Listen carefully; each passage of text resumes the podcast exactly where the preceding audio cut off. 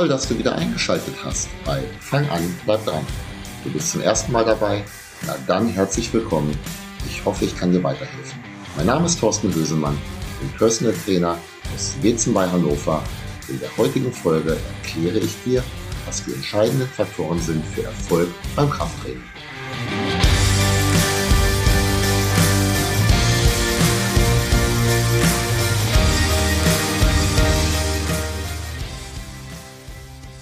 Die heutige Folge richtet sich sowohl an diejenigen, die anfangen mit dem Krafttraining, als auch diejenigen, die schon länger dabei sind und vielleicht noch das eine oder andere optimieren wollen.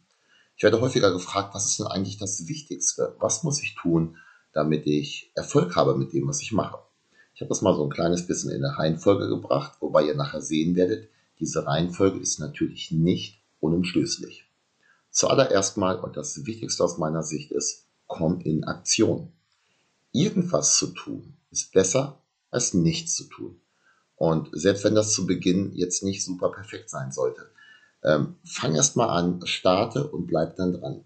Hm, wer mich ein bisschen näher kennt, der wird sich jetzt wundern, weil ich natürlich, wenn ich neben dem Trainierenden stehe, des häufigeren auch Hinweise gebe, wie man Sachen besser machen könnte. Aber wenn man nichts tut, kann man es nachher auch nicht besser machen.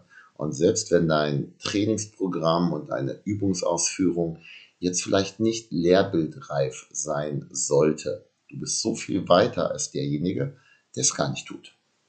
Der nächste wichtige Punkt ist die Regelmäßigkeit. Ähm, etwas sehr regelmäßig zu tun, schlägt, was den Erfolg angeht und die Resultate, äh, die perfekten Programme und die super langen Einheiten.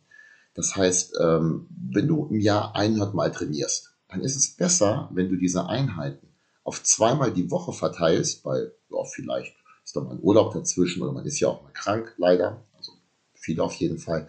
Das ist besser, als wenn du fünfmal die Woche trainierst, immer mal wieder zwischendurch, wenn es dir gerade so kommt oder du dich wieder durchregen kannst. Beispielsweise, weil der Sommer naht und du merkst, oh, Weihnachten war jetzt doch ziemlich hart. Diesbezüglich gilt übrigens auch die weit zitierte 80-20-Regel. Und ursprünglich ähm, ging das gar nicht um Sport. Äh, Wilfrido Pareto war im ja, 19. und Anfang des 20. Jahrhunderts ein italienischer Ingenieur, Ökonom und Soziologe. Und ganz ursprünglich ging es dabei um Grundbesitz und Einkommensverhältnis. Er hat nämlich herausgefunden, dass 20 Prozent der Menschen 80 Prozent des Grundbesitzes haben. In Italien damals. Beziehungsweise die restlichen 80 Prozent haben nur 20 Prozent des Grundbesitzes.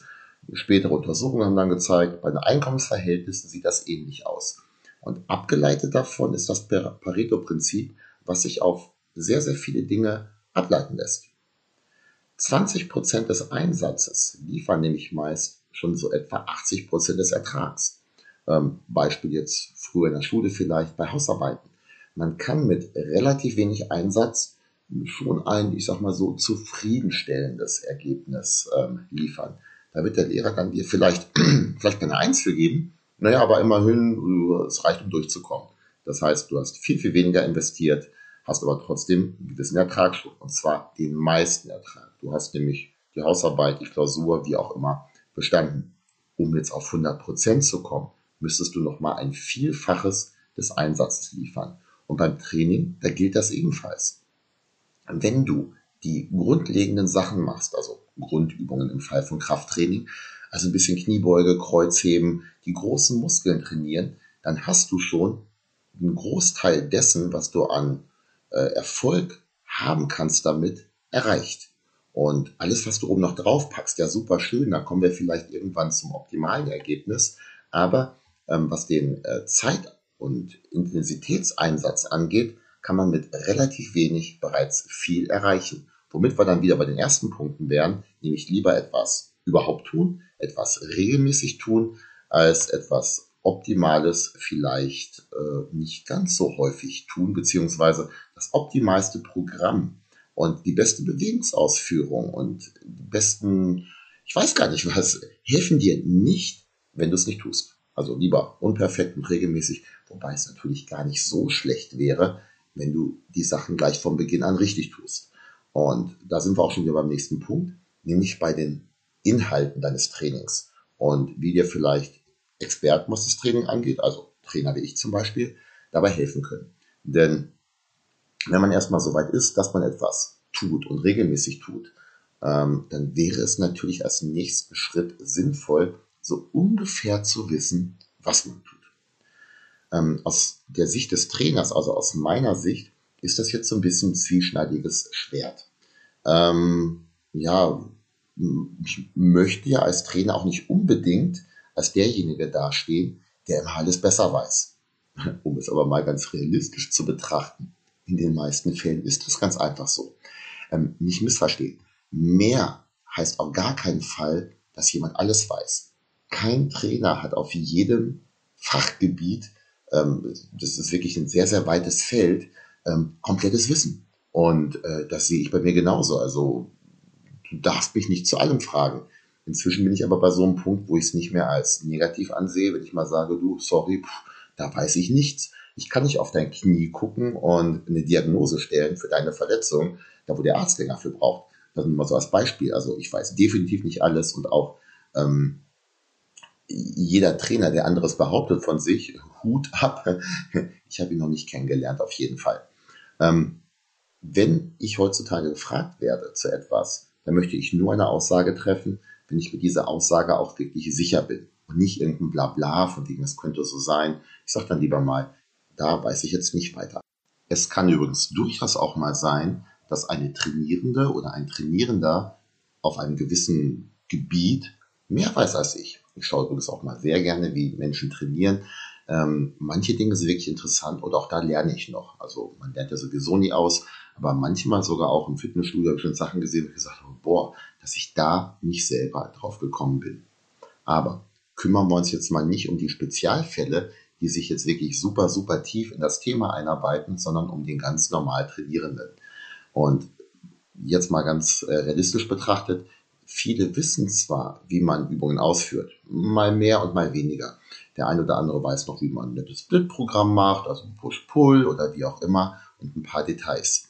Die Realität ist aber ganz einfach. In sehr, sehr vielen Fällen werden zu äh, gruselig zusammengestellte Programme trainiert. Wobei Programm habe ich jetzt auch schon in Anführungsstriche gesetzt, weil das sind nicht wirklich Programme.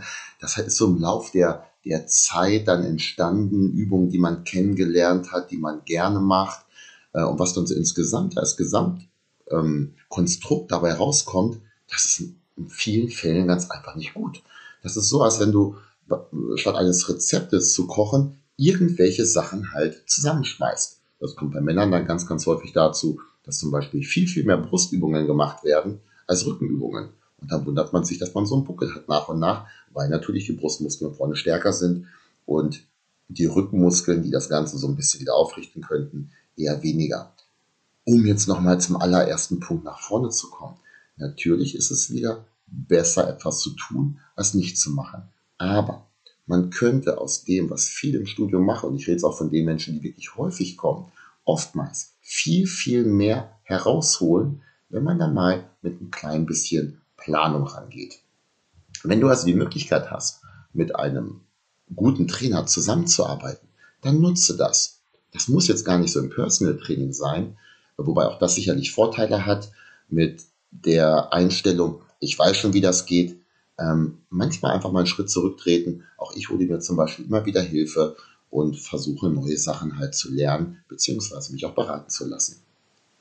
Der Punkt Ernährung ist der nächste.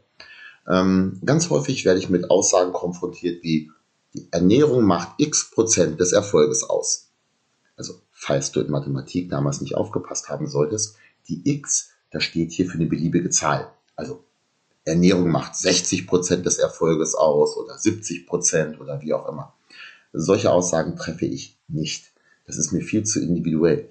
Das hängt auch ganz davon ab, wo du momentan stehst und wo du hin willst. Beispielsweise, du machst Krafttraining, um ein bisschen fit zu bleiben, den Körper halt, ich sag mal so, den Muskelverlust, der im Laufe der Jahre und Jahrzehnte kommt, entgegenzuwirken, die Funktionsfähigkeit zu erhalten.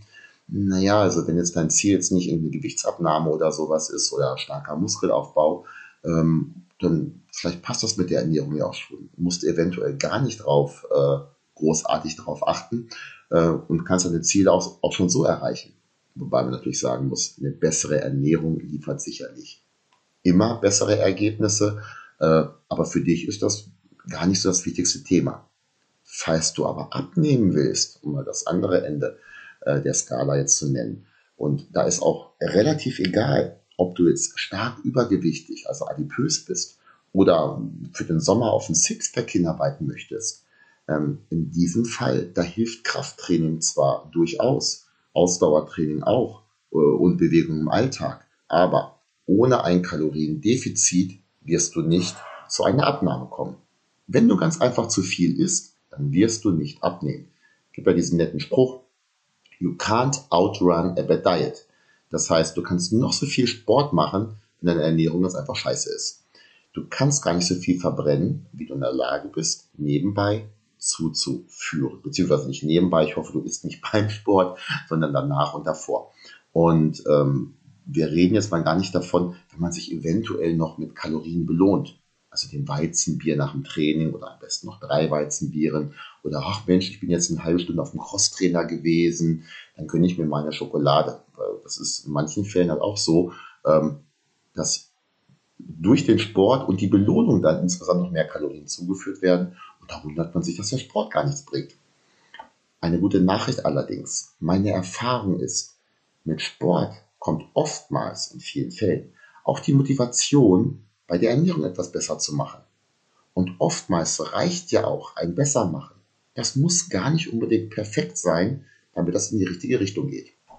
Auch hier aber wieder, hol dir gerne Expertenrat, beziehungsweise streich das gerne mal. Hol dir Expertenrat, wenn du die Möglichkeit hast. Es gibt gerade, was die Ernährung angeht, ein Wirrwarr an Informationen. Und teilweise stehen diese im Widerspruch zueinander. Das liegt zum einen natürlich daran, dass es unterschiedliche Wege gibt, wie man mit Ernährung zum Erfolg kommt.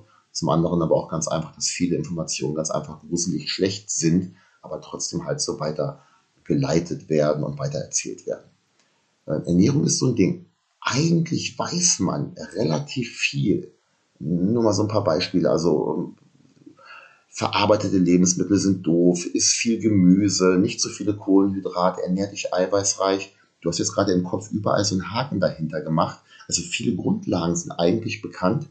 Auf der anderen Seite sind aber viele Dinge auch unbekannt und zwar gerade die, wo man halt ins Fettnäpfchen treten kann. Oftmals ist es auch ein Umsetzungsproblem. Das heißt, Trainierende wissen zwar eigentlich, was sie machen müssen, aber es fehlt die richtige Strategie, wie man diese Dinge äh, auch in seinen Alltag, in sein Leben integriert. Auch da kann dir zum Beispiel wieder ein guter Trainer oder Coach helfen. Wenn das alles so einfach wäre mit der Ernährung, dann hätten wir als Gesellschaft nicht das Problem mit starkem Übergewicht und den daraus resultierenden Folgen. Und genau genommen wird das im Laufe der Jahre auch immer mehr. Aber ich versuche mit meinem Podcast ein kleines bisschen äh, in die andere Richtung zu arbeiten. Falls ich dir helfen kann, freue ich mich darüber sehr. Kommen wir zum letzten Punkt zu Schlaf, Regeneration und auch Stressbewältigung. Wobei ich auf Stressbewältigung jetzt hier weniger eingehen werde, mehr auf den Schlaf. Ähm, das nenne ich als letzten Punkt. Man könnte aber auch auf, äh, aus der anderen Sicht sagen, das könnte auch der wichtigste Punkt sein. Das ist jetzt so ein kleines bisschen wie diese Ei- und Huhn-Geschichte. Was war zuerst da? Da unsere Ausgangslage dieser Podcast-Folge aber war, was sind die Erfolgsfaktoren im Training? macht es nicht so viel Sinn, über Schlaf zu diskutieren, wenn man nicht trainiert. Das heißt, wichtiger erstmal überhaupt zu trainieren. Aber guter Schlaf macht natürlich auch Sinn, wenn du keinen Sport betreibst. Und für die, die Sport betreiben und teilweise auch sehr, sehr intensiv, das sind so Dinge wie Schlaf und Stressbewältigung oftmals sowas wie das fünfte Rad am Wagen. Da wird bis zum Detail an Übungen gefeilt und überlegt, wie man die letzte Muskelfaser in diesem und jenem Muskelkopf, Kopf ist eines kleinen Muskels trifft. Ja, aber die Nacht, in der dieser Muskel wachsen könnte, der wird dann in der Shisha-Bar verkürzt. Ähm, nicht missverstehen. Sport muss nicht das Wichtigste in deinem Leben sein. Und wenn dir andere Dinge halt wichtiger sind, dann ist das deine persönliche Entscheidung. Aber viele versuchen ganz einfach, wie wild, an kleinen Zahnrädchen zu drehen und lassen das große Zahnrad, mit dem man viel mehr Erfolg haben könnte, komplett weg. Denk wieder an das 80-20 Beispiel. Und Schlaf ist eigentlich, ist nicht nur eigentlich, Schlaf ist ein eigenes Thema. Und zwar ein sehr, sehr komplexes, auf das ich definitiv noch näher eingehen werde. Nur eins nochmal vorneweg. Falls du jetzt sagst, oh, so Muskelaufbau interessiert mich ja eh nicht so. Wer zu wenig schläft, der frisst meist auch mehr. Und ich habe jetzt hier absichtlich das Fressen, nicht das Essen gewählt. Ähm, das nur mal so als kleinen Appetizer vorneweg. Also egal, was deine Zielsetzung ist, ein mehr und besserer Schlaf kann dir helfen. Ich hoffe, ich konnte dich mit der heutigen Podcast-Folge entweder fürs Training motivieren oder, wenn du beim Training schon dabei bist, dir ähm, Impulse geben und zeigen, wie du deine Herangehensweise ähm, ans Training verbessern kannst. Wenn dem so ist, lass es mich gerne wissen. Lass es auch andere wissen, indem du den Podcast entweder teilst oder positiv bewertest oder irgendwas anderes Gutes tust, an das ich jetzt gerade gar nicht denke. Das kostet dich übrigens echt nicht viel Zeit, aber ich würde mich sehr darüber freuen.